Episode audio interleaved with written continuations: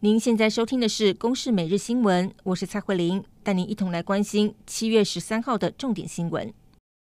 受到太平洋高压影响，今天全台气温偏高，其中台北中午高温飙到三十八点九度，创下历年来七月份最热的纪录。由于天气持续炎热，今年热伤害总计人数已经破千人，创下四年来的新高。其中男性的人数是女性的三倍。有医师研判，可能是户外工作者大多为男性，以及男性比较少撑阳伞来防晒有关系。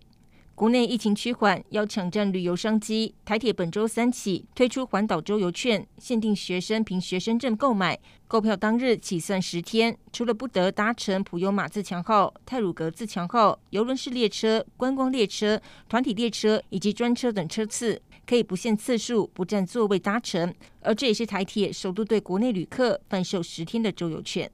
立法院临时会预计十四号将进行监察院人事同意全案审查和投票。为了防止抗争冲突，立法院维安升级，周围路段都被巨马给包围封锁。而今天举行的监察院长和监委被提名人工听会，有学者和专家质疑监委的提名名单政治色彩浓厚，国民党团也已经扬言要抗议到底。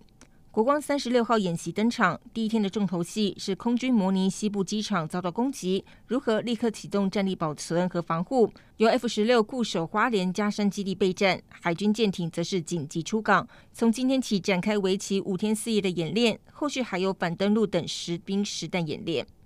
在美国加州重要的海军基地圣地牙哥，负责支援海军陆战队的两栖攻击母舰“好人查理号”正在进行大修以及改装升级工程。十二号却因为不明原因发生大火，造成十七名官兵和四位民营包商人员受伤送医，所幸都没有生命危险。